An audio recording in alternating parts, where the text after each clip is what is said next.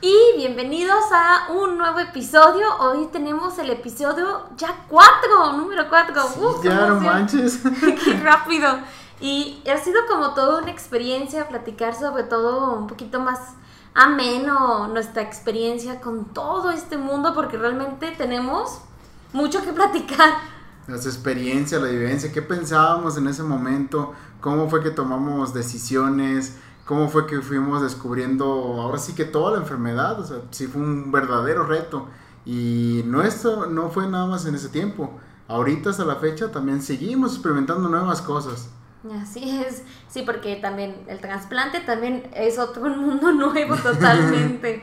bueno, aquí haciendo como un poquito promocional, rapidísimo, les platicamos que ya tenemos nuestras playeras y también riñoncitos, ya los pueden conseguir en, a ver, ¿qué voy a poner recorrer esto? En nuestros riñoncitos, en nuestra página de Facebook, en la tienda, ahí lo pueden encontrar. Y también tenemos ya abierto nuestro taller renal. Tenemos más de un año planeando este taller tan hermoso y se pueden suscribir en la página de Facebook o en el botón de unirme en YouTube. Y bueno, ahora sí, quitando esta cláusula informativa de avisos parroquiales, este, bueno, en el podcast anterior eh, recuerdo que nos habíamos quedado en que ya nos habían entregado la máquina, ya teníamos oficialmente, ahora sí, como todo el material para empezar a vivir nuestra vida con la diálisis. Esa fue como nuestra bienvenida, ya oficialmente. Entonces, este, yo me acuerdo de todo nuestro, nuestra experiencia, fueron dos años y medio más o menos en diálisis peritoneal. Fue totalmente altas y bajas. Yo sí, me acuerdo como que si me preguntan, ¿cómo fue? Bueno, como experiencia de esposa, yo sí puedo decir totalmente que fue una montaña rusa desde que estábamos muy arriba, estábamos todo bien y de repente venían las bajadas que eran complicaciones, ¿no? Porque así es la enfermedad, ¿no? O sea, de que en algún momento no sabes si estás muy bien y el otro día amaneces mal, ¿no? Y sí es toda una experiencia de montaña rusa. Creo que es adaptarse tal cual a la vida porque estamos iniciando un nuevo proceso en nuestras vidas y no estamos hablando de la enfermedad, estamos hablando de nuestra vida en unión y ahora adaptarse con la enfermedad. Sentir esas nuevas sensaciones y miedos, adaptarlos con una, ¿cómo se puede decir? Sociedad, o sea, los dos, o sea, unidos.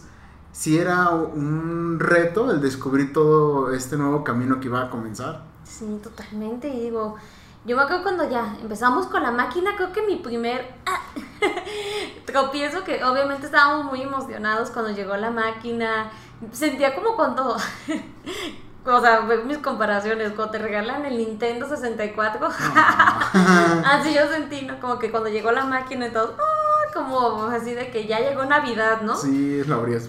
Ajá, y te ponías muy nervioso, pues a, a empezar a conectar los cables y todo, ¿no? Entonces pero aquí la, la diferencia es que va conectado pues a ti, ¿no? un ser humano, o sea, muy aparte de mí, pero era una persona también.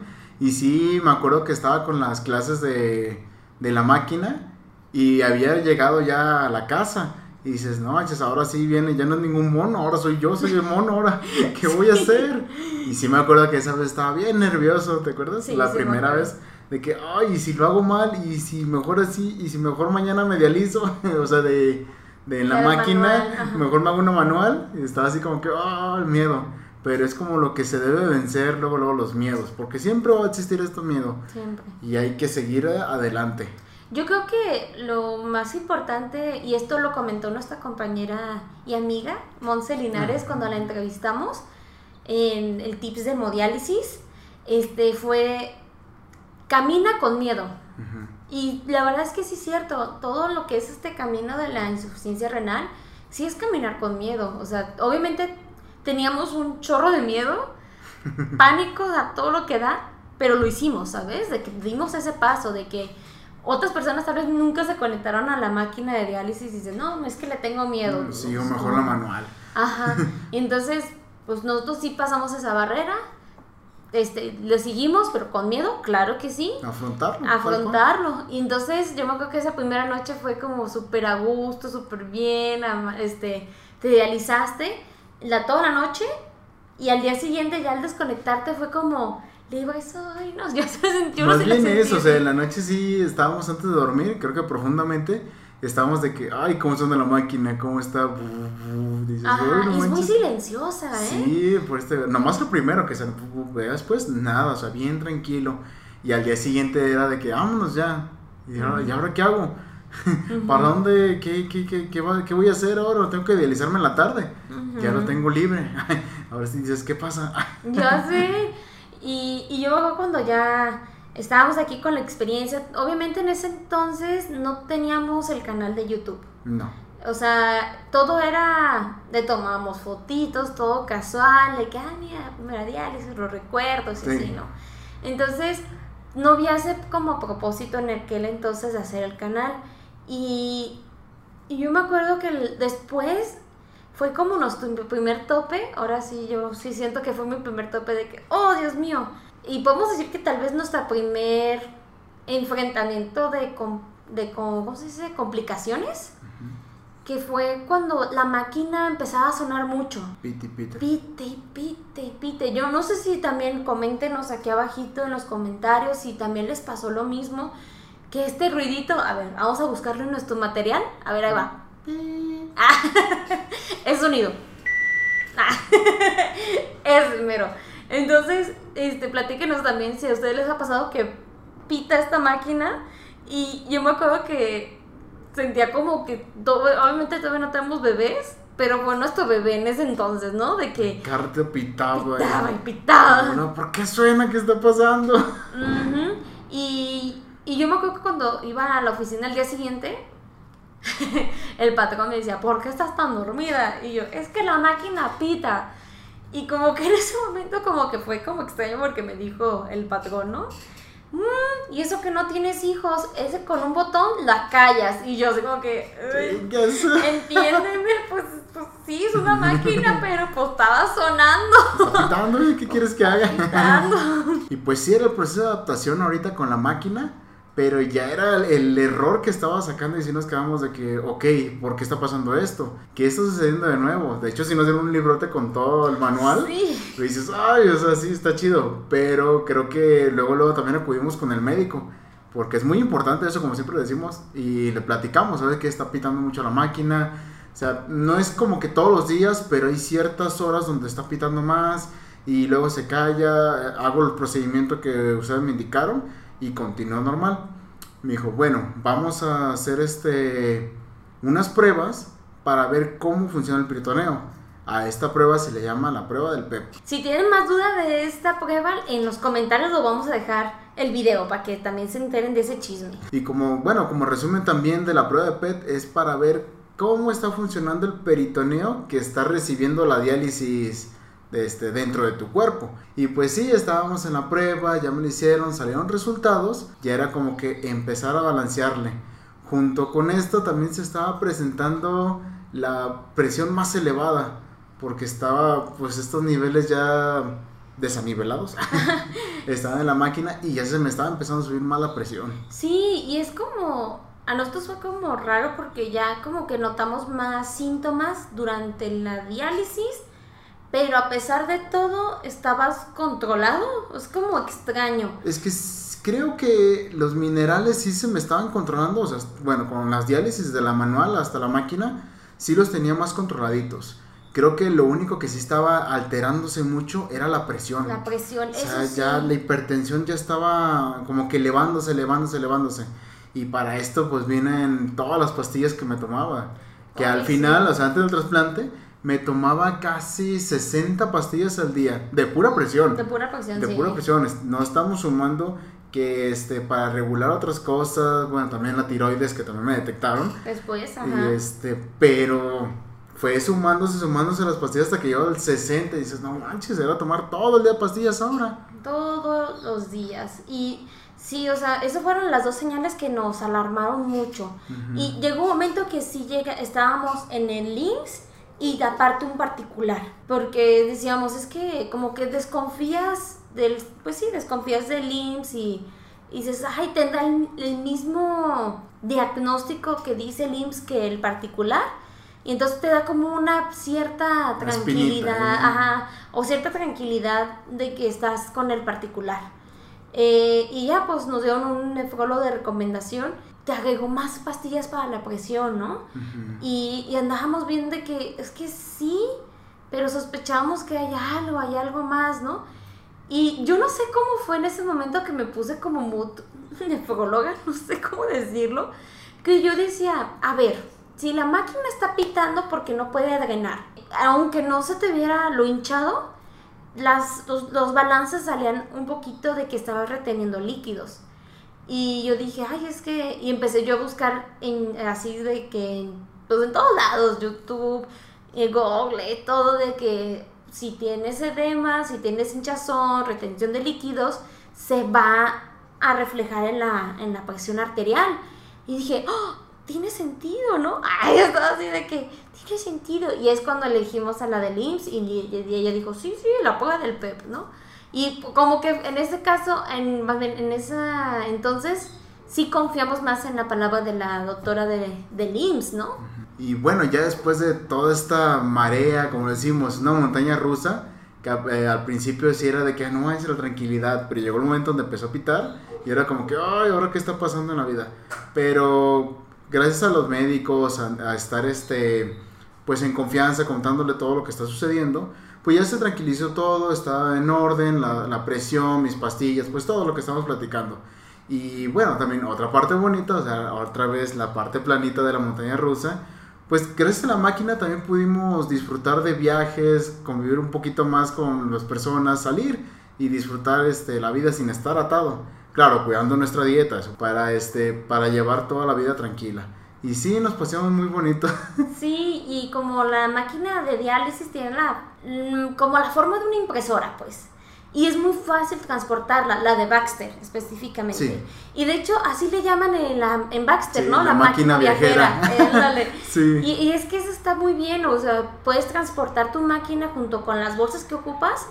Y la verdad es que disfrutamos de muchos paseos, ¿no? O sea, sí, claro, calculando todo. Sí, exactamente. Ajá. Era de que si nos quedamos dos días, pues déjame llevo el tratamiento para dos días y un día extra por si pasa cualquier cosa. Ajá. Y claro, nuestros trapitos, este, estar todo higiénico, cerrar ventanas, cubrebocas, el aseo, o sea, lo de, lo de cajón, tenerlo Exacto. muy limpio. Pero de hecho sí acudíamos a lugares como bungalows, ¿no? Ujú. Para también cocinar nuestra propia comida, para controlar la sal, los líquidos y todo. Pero sí, este, sí pudimos viajar, o sea, no, no nos atamos a eso. Ujú. Pudimos seguir adelante con, con nuestra vida. Sí, y ya me acuerdo que con lo de la prueba del PEP, lo que ya se te hizo fue cambiar como el color de bolsas.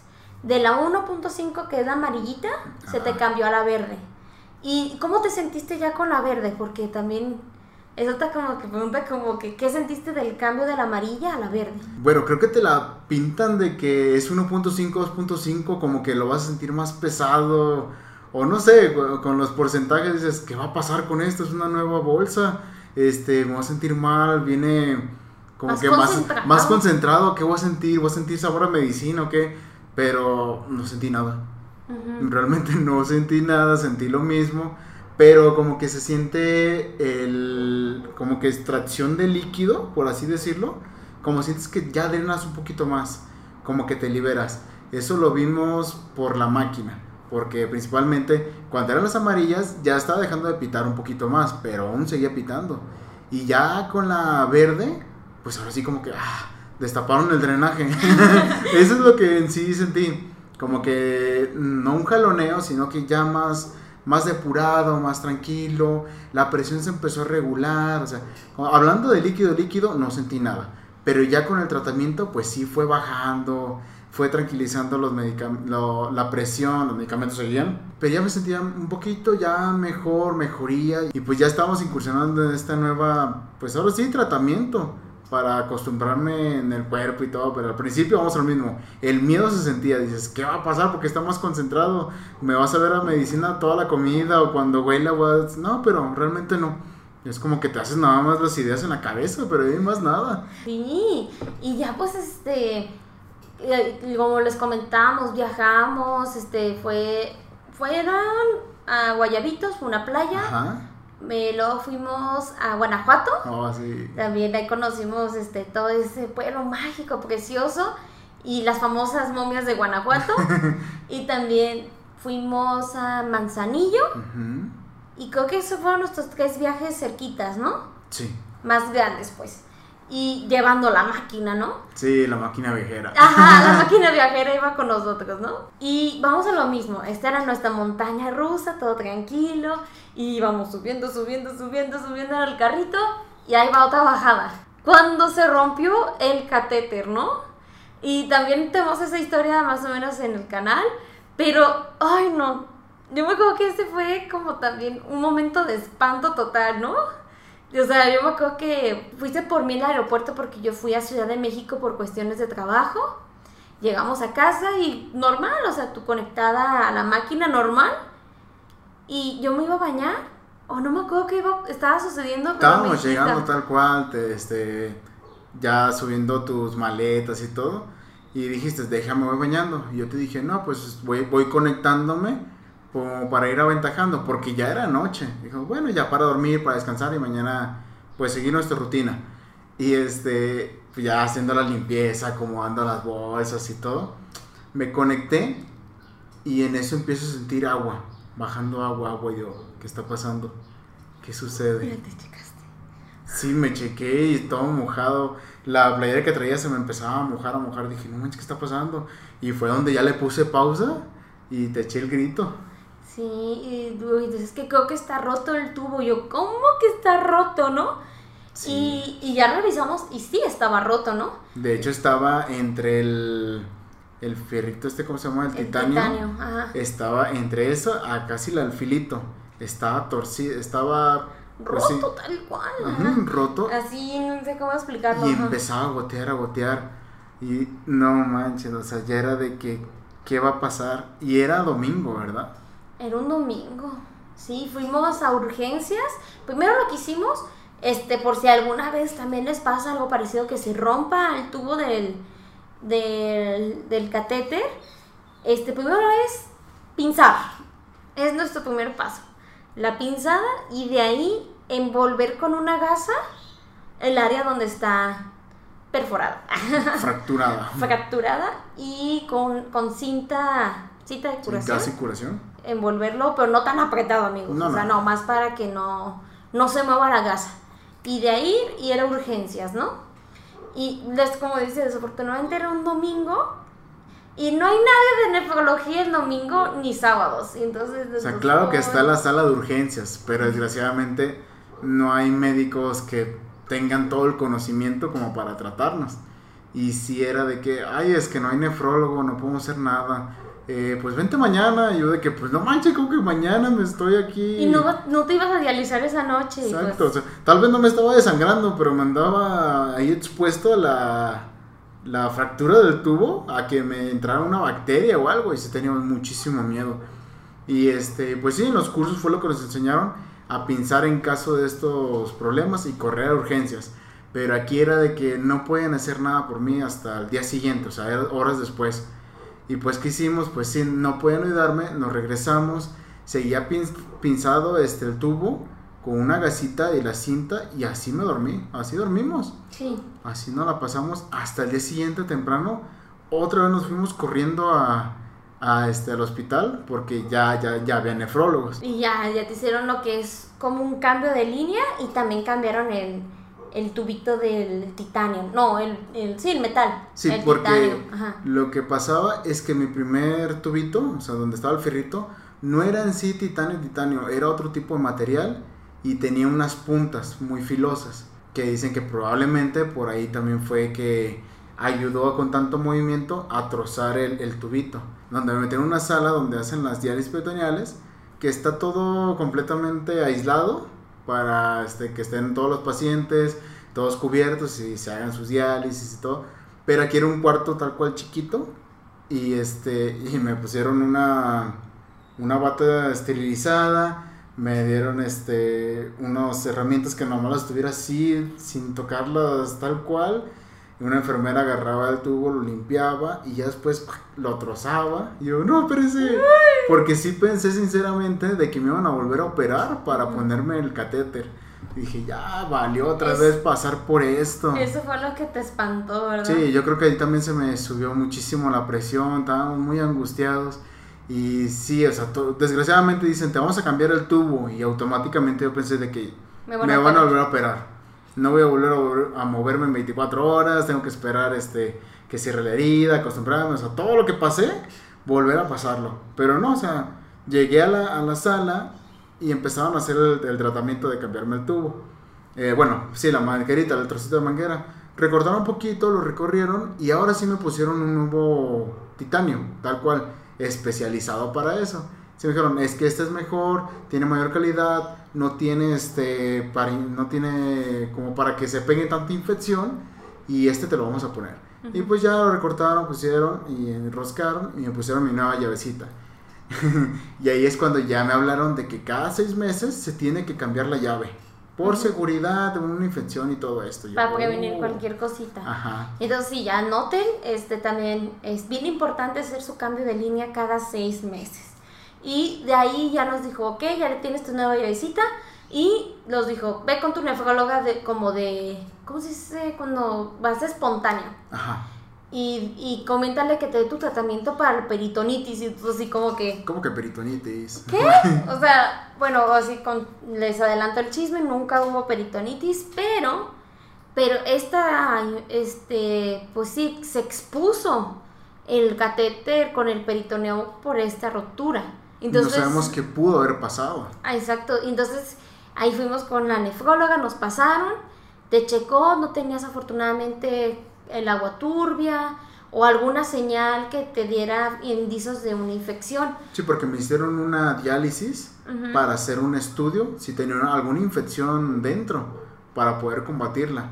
Y sí, este, antes que salieran los exámenes, pues sí me dio un tratamiento como de prevención para una peritonitis. Ahí, este, pues, ¿qué era? Era unas ampolletas que las tenías que inyectar a tus bolsas de diálisis para hacer el tratamiento.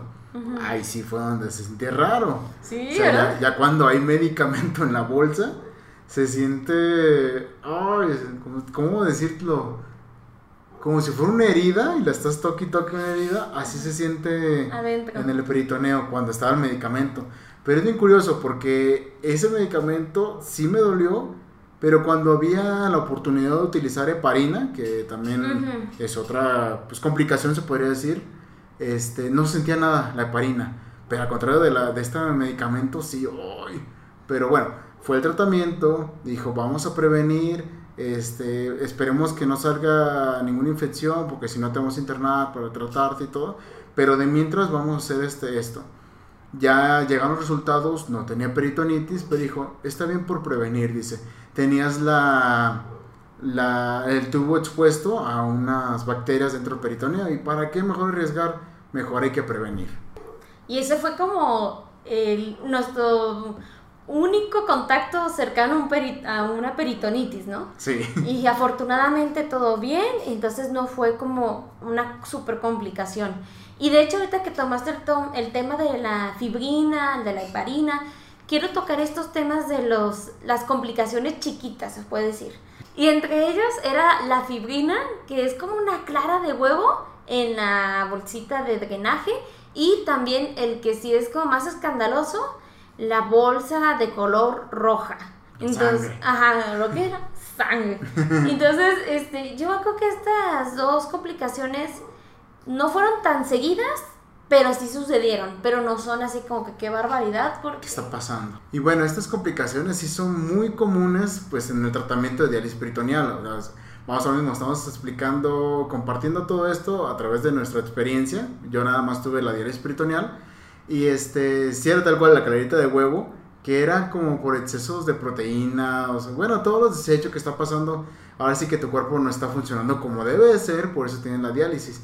Y para evitar esto, porque se puede tapar el tubito de, de la diálisis, por eso es muy importante siempre revisar tu diálisis cuando está el drenaje y que no tenga un exceso de la fibrina. Si hay un exceso, ya tienes que utilizar la heparina igual en las bolsas y que entre en tu peritoneo y que salga y ya sale pues mejor para que no se tape el tubo. Pero igual no abusando, porque también si abusas de este medicamento puede presentar la, la bolsa roja. Y también es bien importante, estas indicaciones, este 100% pregúntenle a sus nefrólogos, a sus enfermeras de, de, diálisis, ¿no? Ellos son los que te van a dar las cantidades que necesita cada paciente de forma personalizada, ¿no? Y, y me acuerdo que una también ocasión que salió la bolsa roja fue por... Es que es extraño, cargar pesado es como una de las causas que puede salir la bolsa roja o este, en caso de mujeres este, por la menstruación, ¿no? Ese también es, es, algo que nos comentaron en los cursos. Pero obviamente en tu caso no iba a pasar nunca eso, ¿verdad? No menstrué. no, no, no menstruaste.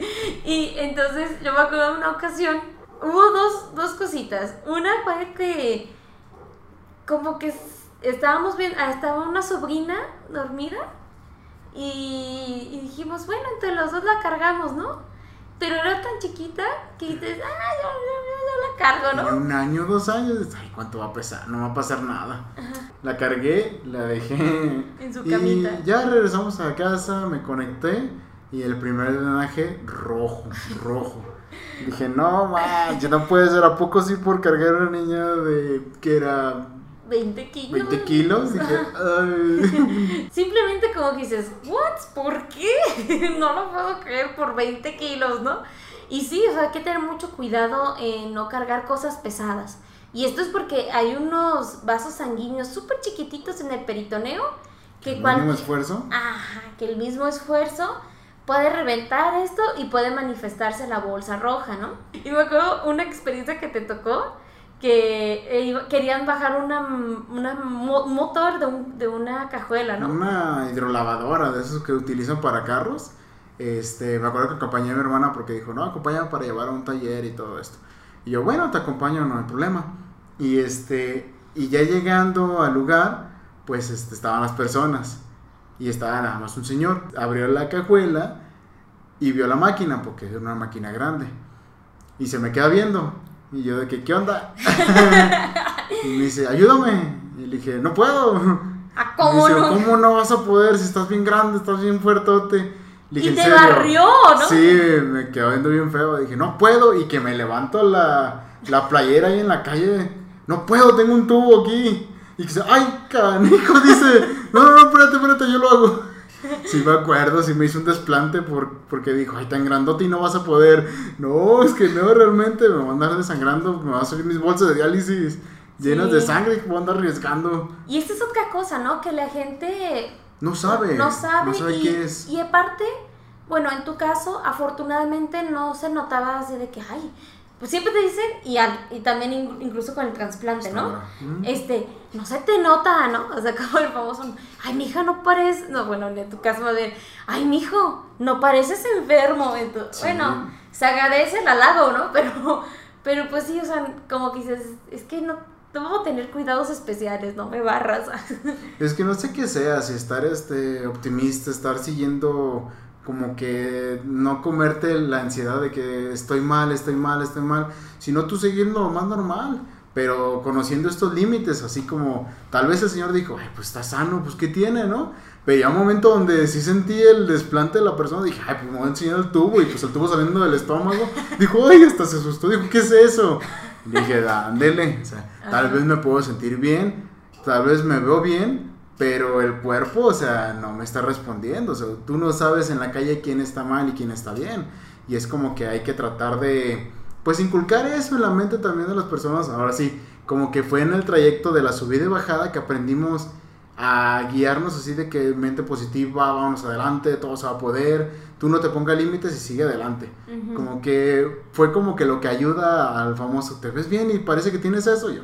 Exacto, yo, ay amiga, ¿qué te digo, no? Y llegó también el momento que pasó un año y cachito ya de, o sea, todo súper bien, este, nomás estas pequeñas complicaciones, estos pequeños sustitos, pero yo siento que viene como el sustote más grande que tuvimos, ¿no? De un día para otro, ya tenías una piernota gigante lleno de líquidos, ¿no? Y literal, les juro que pareció squishy, ¿no? De que le presionabas y de repente regresa, o sea, era muchísima el agua que se había acumulado. En las piernas. En las piernas. Y es como una sensación extraña porque, vamos a lo mismo, es esta montaña rusa. Estaba todo súper bien, todo feliz, todo contentos. Y de hecho fue unos días antes de ir de viaje a Guanajuato. Guanajuato. Y fue una temporada de Navidad.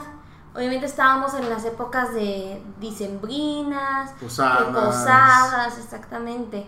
Y no, no sé si podemos decir la palabra se nos hizo fácil, como descuidar tal vez la dieta, pero se los juro, se los juro, se los juro, fue una, una, se puede decir, una probada nada más, ¿no?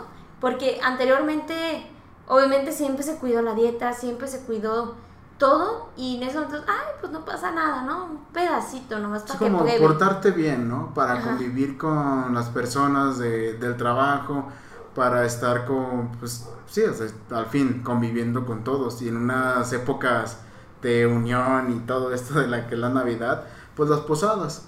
Y si era de que me, decías, no, va a haber una posada, hay que cuidarte y todo esto, ¿no? ah, bueno, para, como para estar tranquilos ese día. dijo, no, pues ya me cuidé mucho, estuvo tranquilo, pues, pues vamos. Y ya este, estaba pues la carta en la posada de que no, pues que te ofrecemos esto, esto, esto y el otro. Y yo de que este no puedo porque es alto en fósforo, este porque está alto en potasio. Alto en potasio. Y al final pues era también un corte, no era una, una carne. Dije, ay, pues una carne. Bueno, digo que no le pongan sal y ya. Y ya este pues se pidió, este, ya fue un momento donde llegó y pues se preparado un macerado. Pero fue extraño porque no se había salado. O había una carne normal, con sus verduditos al vapor, o sea, cositas que tenía y este, dije, pues no hay problema. Igual este, siempre Bonnie probaba antes, porque estaba muy salado, pues ya, lo descartaba, eh, ya comía este, pues las verduras, lo que podía más que nada. Ya trataba de adaptarme y, este, y evitar eso para, para no alzar más la enfermedad, para no causarme otra cosa. Y bueno, como lo probó, dijo, no, no está salado. Y yo lo probé y dije, no, no está salado. Pues vamos, continuamos, este, conviviendo, risas, estuvo muy bonito, muy bonito, este, las fotos y todo, pero ya el día siguiente, al amanecer, o sea, con mi diálisis y todo, pues me salió unas patotas, me salieron unas piernas de elefante, tenía demasiado calor en las piernas, la presión estaba disparada y, este, y estaba la hinchazón principalmente en las piernas. Y bueno, de ahí siguieron poquitos días, no fue mucho. Y fue que el pecho me empezaba a roncar. Parecía bulldog. este, ya me acostaba de lado y estaba con un silbidito raro en las noches. Estaba empezando a roncar muy fuerte. Eh, sentía que me ahogaba y le decía, bueno, no sé qué me está pasando. No puedo respirar, me estoy cansando mucho, no puedo dormir. Y llegó un momento donde sí de plano ya no pude dormir para nada porque me estaba ahogando de todas las posiciones, de lado, sentado y decía no sé qué tengo. Dije, tengo miedo, no sé qué me está pasando. Y fue cuando fuimos a, al hospital.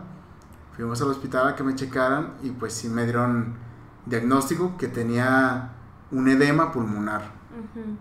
Que estaba empezando, o sea, no estaba así lleno los pulmones de agua, pero sí ya estaba ya, ya empezaba a llegar el agua. Entonces, afortunadamente en ese tiempo aún orinabas.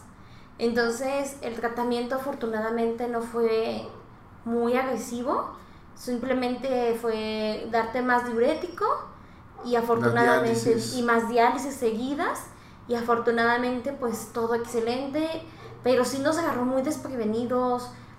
Es, es algo que nunca nos había pasado y, y lo prevenimos según nosotros pero aún así, pues ahora sí que cada cuerpo reacciona diferente en la comida y todo, entonces sí, porque te vas conociendo, ¿no? Repasamos los días, porque no fue mucho tiempo. Repasamos los días, dije, ¿qué hice? ¿Qué comía? O sea, preguntándonos, la diálisis está fallando. Pero realmente caímos en la conclusión que fue la carne del restaurante. Porque vamos a lo mismo.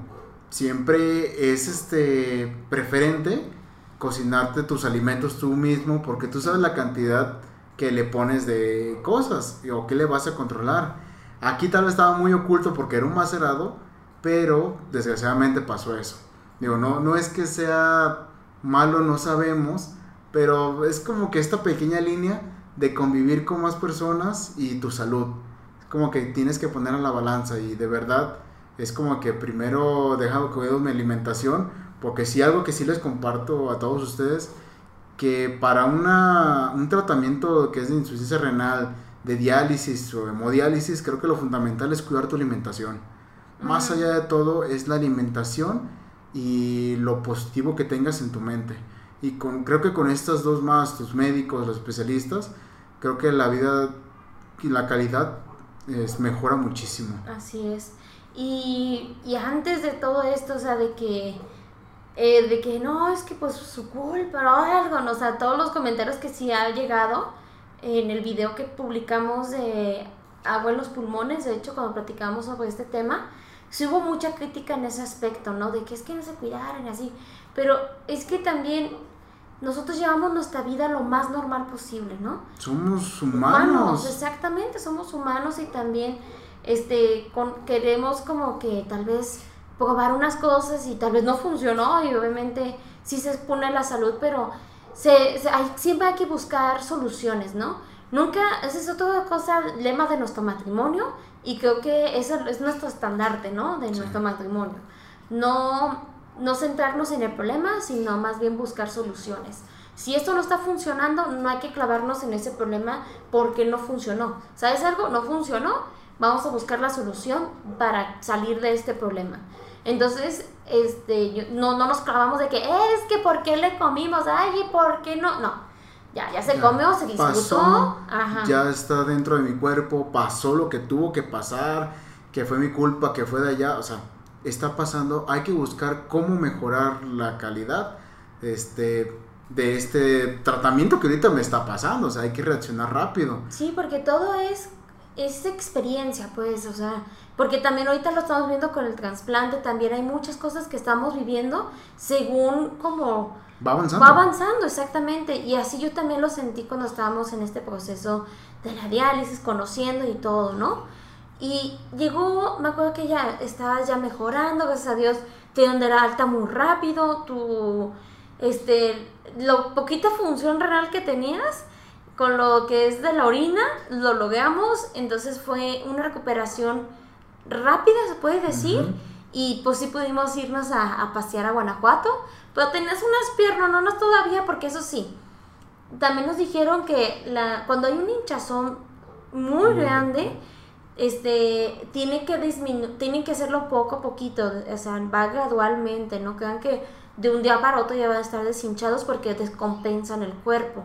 Entonces, más bien es igual, va a ser poco a poquito con las diálisis, va a ir mejorando y se va deshinchando, ¿no? Y yo creo que este proceso duró casi seis meses de deshincharte bien, ¿no? Sí, porque vamos a lo mismo, el pensamiento fue de cuando ya pude respirar, ya pude descansar, pude dormir, no, pues ya vámonos a casa.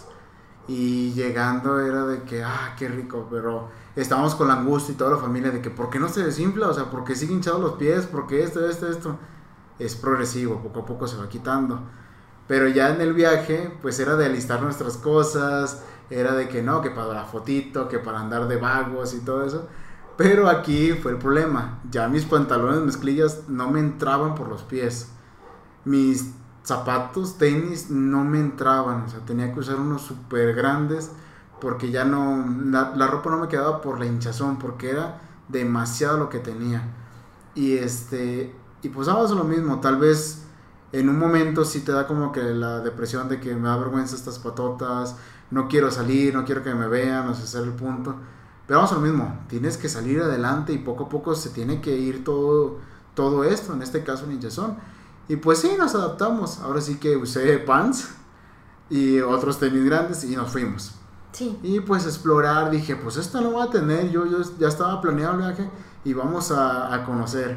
Y pues sí, entre la caminata, entre la diálisis y los cuidados de los medicamentos que me dieron, pues como que se empezó también a... A deshinchar. A deshinchar el cuerpo. No sé, o sea, creo que también fue una recomendación de los médicos de que trata de hacer ejercicio, o sea, camina para que este movimiento y ahora sí saque todo esto, saque todo esto, o esperemos que sigas orinando para que ayude, ayude, ayude. Y creo que toda esta motivación de seguirle adelante, creo que ayudó también a deshinchar. Y pues sí, nos la pasamos muy bien y estaba pues caliente las piernas, dializándome con la máquina en, en la noche en el hotel. Y este, pues fue bonito, fue una experiencia altibaja, porque días atrás estaba hospitalizado, tenía agua en los pulmones, dices que me está pasando. Y ya ahorita como que, ah, estoy disfrutando, estamos conociendo, qué bonito y todo, pero con sus cuidados, vamos a lo mismo. Claro, y ya me acuerdo que, este, afortunadamente ahí sí fue nuestro, lo picoteo de, de montaña rusa y, y ya relax. Y en este relax, este, ahí fue cuando planteamos el ir a hacer ejercicio, ¿no? Yo me acuerdo que este, es cuando empezamos bien como el protocolo del trasplante con tu hermana, porque yo no pude donarte porque somos dos tipos de sangre diferente que no son compatibles, entonces afortunadamente me descartaron de que, no, luego, luego, yo soy A positivo, tú eres O positivo, dijeron, no, si fuera al revés, sí se puede, sí. pero en, en este caso yo no pude, pero este, mi cuñada sí levantó la mano y, y se empezó a hacer el, los estudios, ¿no? Y yo creo que ahí en ese momento, a pesar que tenías las patotas, pudiste caminar, ¿no? Y dijimos, ah, pues sí se puede, ¿no? Que son unas caminatas. Y luego ya cuando estuviste con las consultas, el médico te dijo, te recomendamos hacer ejercicio para que mejore... Movimiento, circulación, presión. para que mejore tu presión arterial, para que mejore tu hinchazón, porque vas a sudar también para que regeneres músculos y, o sea, eran muchos los beneficios. Entonces ahí es cuando, regresando de este viaje, nos planteamos la idea de que, ¿y si vamos a un, a un gimnasio incluso, no? Y empezamos a caminar, este, primero fue caminatas cerca de la casa, ¿no? Y después ya como que nos animamos a inscribirnos a un gimnasio, porque eso sí, muchos pacientes, pues sí, se rajan porque dicen, no, es que me siento muy cansado, no, es que pues ve mis patotas, ¿no? Así, ¿no? Pero aún así tú dijiste, Inga, vamos, vamos. a ver qué pasa. Ajá. Sí, o sea, fue este, como que el miedo, principalmente creo que cuando pensamos en gimnasio, es de levantar pesas, ¿no? O sea, creo que todos queremos, ah, estar bien mamis. Pero este, luego, luego automáticamente pensaba de que si cargo mucho peso, también va a venir la, la sangre en la diálisis. Dices, ¿qué va a pasar? Pero aún así, como que fuimos, pues vamos a preguntar, no perdemos nada, a ver qué dicen. Y este, ya fue nuestro primer día y nos dirigieron con unos entrenadores. Y ya fue donde conocimos a nuestro amigo Franco. Franco. y por si está viendo el video, una Franco. sí. Y eh, se le explicó de primera entrada mi... Tu condición. Mi condición, que era insuficiencia renal. Y si al principio dijo, ¿qué? Oh my god, pero se emocionó a la vez. Sí, o sea, porque el primero dijo, me suena, me suena. Y ya le dijimos, sí, es de los riñones. Dijo, por eso algo me sonaba. Dice, de hecho estoy estudiando carrera y me están dando como que clasecitas de esto, pero nunca había conocido. Y dije, bueno, pues aquí estoy. y ya me dijo, a ver, ¿qué no puedo hacer? ¿Qué es lo que se dificulta? Dijo, déjame investigar. Y ya este dijo, mientras van, van a conocer las máquinas, van a hacer este cardio era la, ¿cómo se llama esto? La máquina elíptica. Este, ponga a hacer esos ejercicios y ya poco a poco déjame estudiarlo. Y al día siguiente, luego, luego, dijo, ya sé, ahora sí que vamos a hacer. Me dice, esto es tu rutina, vas a hacer esto, esto, esto, esto. Y ya fue cuando le pregunté, oye, con respecto de las pesas, no puedo cargar porque pasa estos problemas cuando se excede. Dijo, no, no, no, vas a empezar con las chiquitas, con las de colores. Dice, puedes cargar más peso progresivamente, pero tienes que acostumbrar así a tu cuerpo, o sea, tienes que dejarlo que, que vaya creciendo, que vaya pues pidiendo el mismo cuerpo todo el peso para levantar. Dijo, pero ve dándolo así despacito. A Moni también le dio el suyo, o sea, pues tranquilón. y a mí como que para el proceso de adaptación.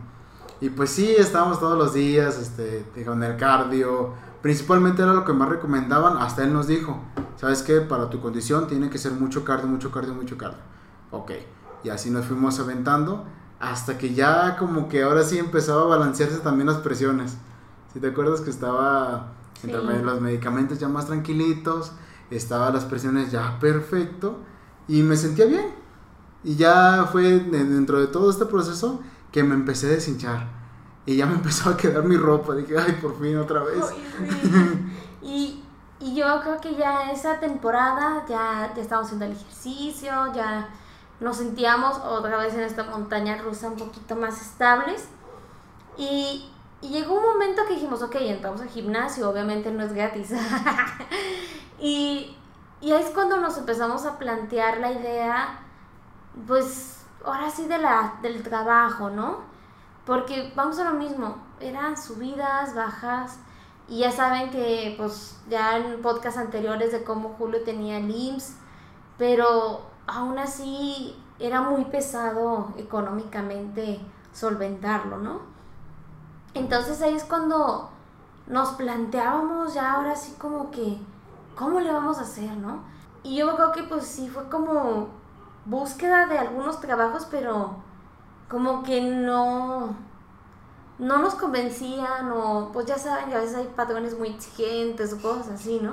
Sí, o sea, ya estaba todo listo, o sea, principalmente estaba la máquina que impedía pues salir, o sea, durante el trayecto para un trabajo, pues tal cual. Eh, al llegar a esta, pues fue como que el proceso de adaptación, lo disfrutamos, claro, pero luego, luego empezaron los, los síntomas como la hinchazón, la presión, todo esto. Y, este, y ya fue cuando era el relax para poder ahora sí, pues buscar el trabajo, pero como dice Moni, hay ciertas personas que se molestan que le estés pidiendo permiso para ir a tus consultas o para ir a tu, por tus medicamentos. Porque, vamos a ver, no es como que ellos tengan un problema no conocen una enfermedad o que tengan a alguien cercano y se les fácil de que, ay, ¿por qué vas? Dicen, no vayas, o sea, yo te ocupo aquí, por algo te tengo, es lo de menos y se empiezan a molestar porque no están en tus zapatos, no están viviendo esta parte tan difícil que estás pasando. Y dices, pues ponte un poquito en mis zapatos, por favor. Pero bueno, es muy complicado. Aquí pues lo que es trabajo, trabajo, trabajo y se entiende. Pero ahora sí de que era un lugar de tantas horas, tal lugar, qué alimentos y de por sí con lo que había pasado de la posada, este, me, me hinché, qué va a pasar aquí, llevar, mm, de que eh, si me siento mal voy a estar dormido, porque eso es algo real, lo que me pasaba a mí, que aunque tenía mis diálisis, había ocasiones donde sí me sentía cansado. Estaba durante el día, pero pasaban dos, tres horas y ya me estaba durmiendo, estaba entumido, me daban calambres, o sea, muchas cositas en el trayecto. Y sí me daba como que, ay, ¿qué va a pasar en un trabajo si, si me sigue pasando estos, estas cosas? Y estamos de que, ay, ¿qué va a pasar en el caso? Y pues todo esto también como que trajo los problemas a ambos, ¿no? Porque ya era el momento donde, pues, sinceramente, no había dinero. Y pues estábamos comenzando nuestra vida, eh, qué iba a ser a futuro. Y realmente pues sí llega un momento donde puede que estén personas ayudándote, como en el caso de mis hermanos, mis padres que me estaban ayudando, pero no era el chiste, se supone que somos un matrimonio, estar los dos, sacar adelante los dos las cosas, pero ese problema que yo estaba teniendo con la enfermedad y pues en cierta manera no me dejaba como que seguir adelante y te le estaba dejando toda la carga a ti, sinceramente, de, de lo económico, porque pues, estaba ahorcado Em, pues que estaba en lo que estaba buscando como que trabajos así una oficina o algo así para no hacer como que el sobreesfuerzo pues mientras estaba buscando estaba como de los mandados mandadero buscando otra opción como para pues que ingrese dinero para ambos porque pues somos un matrimonio para estar este pues bien sinceramente. Y se estaba haciendo complicado no había como que un trabajo ideal no este no no se me presentaba algo Hoy me ponían peros, el típico que desgraciadamente aquí te presentas en un trabajo y dices que tu condición y dicen, ah, no, pues luego te hablamos. Luego te hablamos. A la vuelta te hablo.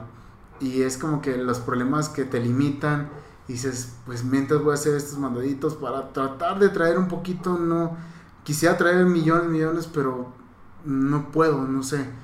Creo que a mí me atacó mucho pues, esa parte de la enfermedad que me detenía, me frenaba porque se me estaba, que a veces la, la hinchazón, que a veces la presión, que a veces estar este, agotado. No sé qué me pasaba, si estaba como con miedo. Sí, Y, y ya es cuando, bueno, yo trabajo con, yo soy editora de, de un canal de YouTube, el, se llama Crafting Geek. Y llegó un momento que dije, ah, ¿y por qué si nosotros hacemos como nuestra fusión? Porque pues yo no, yo este, estudié pues todo lo que es producción de video, postproducción. Y, y pues tú, chef, y dije, ¿y si hacemos nuestras recetas que Julio hace para, para, obviamente, o sea, tú tienes una creatividad increíble en la cocina? Y, y, y lo, lo, que estaba chido es de que lo que tú preparabas, todo, yo también lo, lo, comía y era riquísimo, ¿no? O sea, y dije, ¿y por qué si no lo grabamos, no? Y nos sirve a nosotros como recordatorio y también lo compartimos. Y si todo sale bien, pues qué mejor que nos dé una ayuda monetaria, ¿no? Con nuestro trabajo, ¿no? Y ya cuando lo propuse, como que al principio te quedas como que, ¿What? ¿What? O sea, ¿cómo? ¿Cómo se va a sacar dinero de eso, no? Y yo, bueno, una idea. Y dije, no, obviamente no es algo de, de, un día para otro. Tenemos que trabajar mucho. Tenemos que tener el contenido, bla, bla, bla, bla. Y ya, pues como que sí, ya dijiste, bueno, vamos a animarnos, ¿no? Uh -huh. Y así es como nació Unica y RC. es por esa cuestión, ¿no? De que compartir. Pero primero fue por recetas, ¿no? Y ya como que pasó a la gente de que, ay, pues cuentes más su experiencia, más su un poquito de su, de su vida, cómo o fue el dudas diagnóstico. de qué era esto, para qué sirve aquello. ¿Qué es la urea? ¿Qué es la creatinina? Y entonces ahí es como todo lo que se, se hizo, todo, esta, todo este canal, ¿no? Este, todo este contenido. Y afortunadamente mucho les ha ayudado a no sentirse solos en este camino, ¿no? Y es algo que a nosotros nos llena mucho de nuestro corazoncito, ¿no? Porque, o sea, porque nosotros sí lo vivimos solos, porque realmente no hubo alguien cerca con nosotros viviendo la misma experiencia, nomás el vecino, pero ahí demás nada, nada más había. Y entonces este, dijimos, bueno, pues hay que acompañar a más personas también en este mundo, ¿no? Sí, más que nada que sea como un blog de recordatorio, cómo fue el, eh, pues la trayectoria, creo que de la enfermedad. También así lo planteamos porque ahora sí que los altibajos de, de buscar empleo también. Era, me sentía muy deprimido, pues sí, el, me siento inútil, no sé qué estoy haciendo. Y, este, y todo eso me estaba atacando, atacando más. Y bueno, se fue pensando de que, pues mira, hay nuevas personas que están llegando, este, pues vamos como que avanzando más, vamos investigando más. Puede ser terapéutico conocer más esta enfermedad, ver para qué sirve cada cosa, le agregamos la, las comidas que preparas, yo le agrego la edición, decíamos, todo esto como que fue tomando forma y sinceramente lo que creo que siempre les he compartido que hicimos el canal pero no quería pasar más de 60 personas que eran los conocidos como para, ay pues miren, así estoy viviendo a los amigos pero poco a poco fue como que llegando gente preguntando, dando esos ánimos y pues fue creciendo, creciendo, creciendo. Y fuimos como que agregando más contenido, de hecho, pues también yo soy una persona muy penosa, creo que también los principios... Vean los eh, primeros videos. En los primeros videos estaba demasiado serio, estaba, estaba muy deprimido, o sea, estaba, creo que estaba enojado con la vida, estaba deprimido, sí tenía la, estar positivo, pero había veces que no podía y se me reflejaban los videos. Todo esto como que fue el avance, fue creciendo y me fue ayudando también para llegar hasta ahora también. Uh -huh. No, hombre, no creo que los primeros videos el eritropolletina, ¿te acuerdas? Ay, qué difícil fue grabarlo porque estabas todo así. Se me olvidaban Ajá. las cosas. Y todo así. Y yo, Julio, responde y tú, sí. Estaba Ay, muy nervioso. Estaba, sí, yo me acuerdo de estas temporadas, pero vamos a lo mismo. Fuimos creciendo también como youtubers, porque también es otro proceso de aprendizaje, ¿no? Que sinceramente a mí no me gusta, no me gusta, no me gustaba, no sé, las cámaras. O sea, que me graben o tomarme fotos, no, no, o sea, no. Ahorita pues ya más tranquilo, así me pongo nervioso aún, pero ya como que ah, lo suelto, ya, ya me estoy acostumbrando más. Pero sí fue muy difícil. Sí. Y sí están los videos que a veces decimos, ay, borre eso. ¡Qué oso! O sea, sí digo, ¿por qué estás hablando así, Julio, del pasado? Por favor, ponte pilas. O sea, hay muchas cosas donde la actualidad me, me regaño. Y pues sí quiero mejorar. Pues sí, o sea, ese fue como también nuestro, como también como dijiste, nuestra terapia, ¿no? También nos ayudó, pero a la vez fue pues trabajo, ¿no? Nuestro nuevo trabajo. Este, en mi caso, pues dos trabajos. Y, pero llegó un momento donde sí, sí sentía como mucha presión, ¿no? Porque yo decía, es que ocupamos contenido, ocupamos para que, este, para que esto funcione, ¿no? Y aunque tú sí tenías solamente las ganas, pero tu cuerpo no respondía, ¿no? Y luego llegó un momento de que, a pesar de que ya estabas bien del edema, estabas súper bien también de la urea, de la catinina, estaba todo controlado, pero volvió otra vez la hipertensión. Y yo creo que tuvo que ver a la mano con, pues ahora sí que el estrés de la vida. Ahora el sí. enojo. Ajá, el estrés de la vida, el enojo con la vida, con todo, ¿no? Y hubo un momento que sí fue como un poco frustrante y yo creo que muchos cuidadores lo hemos vivido, de que tal vez tu paciente no, no reacciona, no está dando como dice el ancho, que es, lo ves muy olvidadizo o con cero ganas y tú dices, aunque, to- aunque le digas todo lo hermoso y precioso que es, está todavía así. ¿no? Es de como dices, Es ¡ay, un- te es- frustra! Es un problema que no nos damos cuenta hasta que creo que sí nos tienen que regañar o hablar fuerte para volver a reaccionar. Porque sinceramente sí nos costó mucho trabajo a llegar a crecer lo que es este Funica IRC, a levantarlo, como que pues a tratar de ser funcional este pues todo este este nuevo proyecto. Sí fue muy trabajoso y llegó un momento donde me dijiste, ¿sabes qué onda? Échale, o sea, tú dale, tú dale, tú dale y llego y hacemos y esto y el otro, pero también necesito que estés animado. Pero era una cosa extraña que se me estaba yendo la onda, no sé por qué.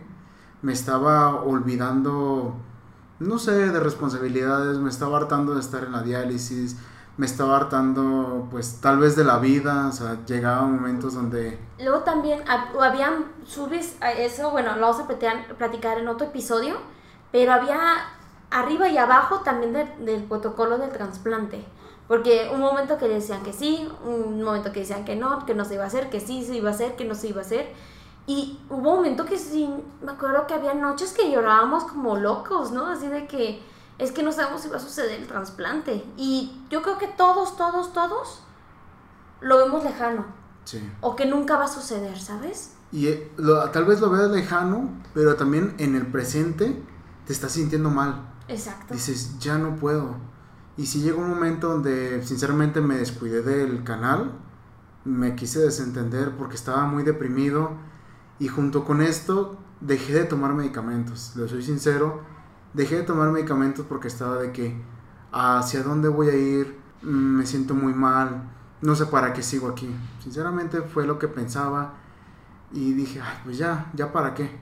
Y dejé de tomar los medicamentos y pues se me disparó muchísimo La presión. Creo que pues fue atentar contra mi vida, sinceramente pues fue eso.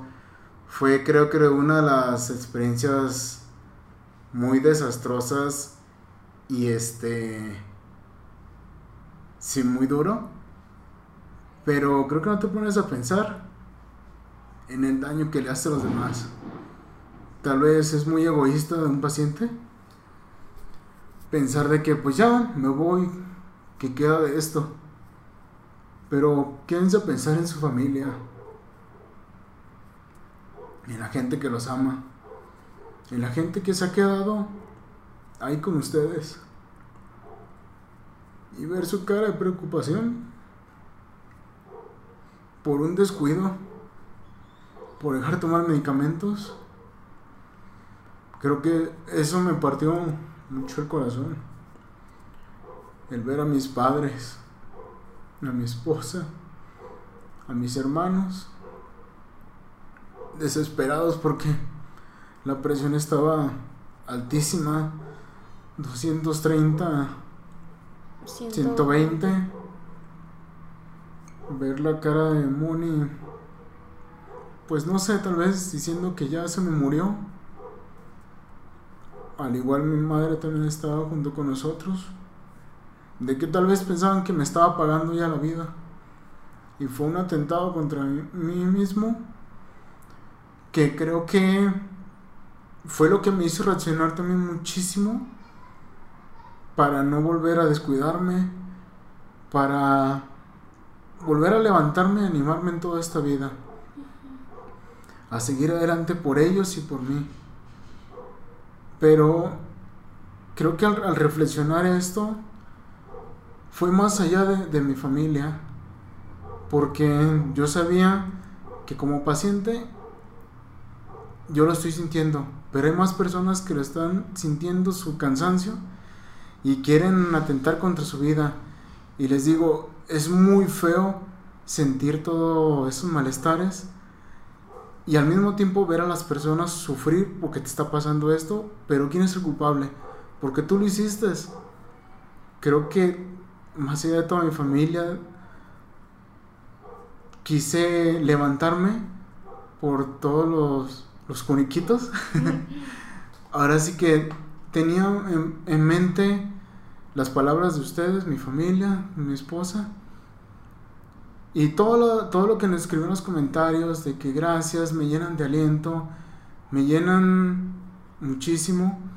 Y eso me hizo levantarme muchísimo más como persona y creo que también como creador de, de contenido, a ayudarlos de que no están solos, de que tal vez los pensamientos que les están llegando ahorita a ustedes, yo también pasé por ellos. Cometí mi error o mis errores, pero los estoy arreglando. Y es lo que les digo, el acompañamiento aquí está con nosotros. Sinceramente, en nuestro tiempo quisiéramos que una persona pues hablara bonito, hablara así, que nos alentara muchísimo. Claro que había, estaban empezando, pero como que esa conexión nos dio más para seguir adelante y a mí me impulsó muchísimo para seguirlo. Y con la compañía de Moni, para seguir pues mi camino y que no todo estaba acabado y que todo iba a continuar. Creo que fue donde el carrito de la montaña rusa se ha ido más en su vida con nosotros. Sí. Porque sí fue un antes y un después, después de la presión. Después de mi pico más elevado de presión, creo que giró muchísimo mi vida para compartir mi experiencia, para ayudar a más personas, para llegar a más, más gente, ya sean pacientes, cuidadores. Fue un impulso muy, muy grande para poder seguir creando todo este contenido. Y no saben lo bonito que es este, leer sus mensajes, tener su apoyo, tener su cariño, tener sus palabras de aliento, porque alguna vez también ustedes me salvaron. Sí me salvaron de caer en un agujero. Ahora sí que, pues tomados de la mano y ustedes que me están escuchando, pues no me queda más que decirle que gracias a todos ustedes por su compañía, por sus palabras, por sus palabras de aliento más que nada. Más, más allá, ha sido una experiencia muy bonita en el aspecto de que he conocido gente valiosa, he leído gente valiosa, nos han mandado audios, gente muy, muy querida. Y creo que también alguien que me marcó mucho en la vida fue Belu, una niña que... Que ya no está aquí con nosotros, pero fue una niña súper hermosa que nos contactó. Hicimos videollamada con ella. Desafortunadamente, pues sí, perdió la batalla, pero siempre está en nuestros corazones. Y, y también, pues no sé si está viendo este video su mamá, también, su papá les mandamos un fuerte abrazo, también la tenemos muy, muy presente en nuestros corazones. Y pues algo que bien importante en este camino, que tal vez entramos en un hoyo, que es una complicación, podemos decir que sí, es parte de las complicaciones, y para nosotros fue como la más fuerte, ¿no? Sí. La emocional, la emocional esa fue el para nosotros, o sea, se rompió el tubo, que esto, que el agua los pulmones. Y seguíamos sonriendo. Seguíamos sonriendo, ¿verdad? Pero este, este, el emocional de que... El sentimiento... De que ya basta, este sí fue el más fuerte para nosotros. Y ahí es cuando nosotros también les recomendamos, y nosotros también fuimos, fuimos a terapia, ¿no? Sí. Fuimos a terapia, platicamos con nuestra terapeuta, y nos hizo abrir los ojos de muchas maneras. Y gracias a ello también nos preparó para el trasplante, porque ¿qué creen? Después de este Caída. caída gigante que tuvimos que para nosotros fue el más fuerte emocionalmente y físico, no sé, para nosotros fue el más fuerte. Porque yo también, pues yo también me rendí. Yo me acuerdo que te dije, ya, Julio, ya estoy cansada de toda esta situación que no me, no me respondes y, y yo soy la que estoy sacrificando muchas cosas, ¿no?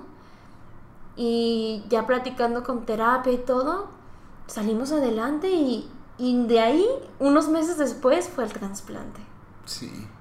Y, y también yo siento que fue un antes y un después también de toda esta situación. Este, y fue como, te les comentamos, una montaña rusa totalmente, pero esta última Creo que el, fue el, el más elevado y que también bajó muy cabrón. de los peores síntomas, creo que Sí, este fue la emocional ha sido el más desastroso en nuestra experiencia. Sí. Y creo que en su momento pues sí lo reflejábamos en los videos, porque a veces yo estaba enojado o estaba muy apagado y no quería ni salir.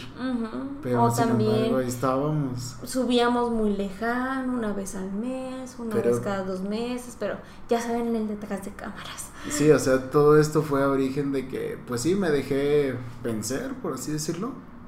Pero después de esto fue a seguir adelante.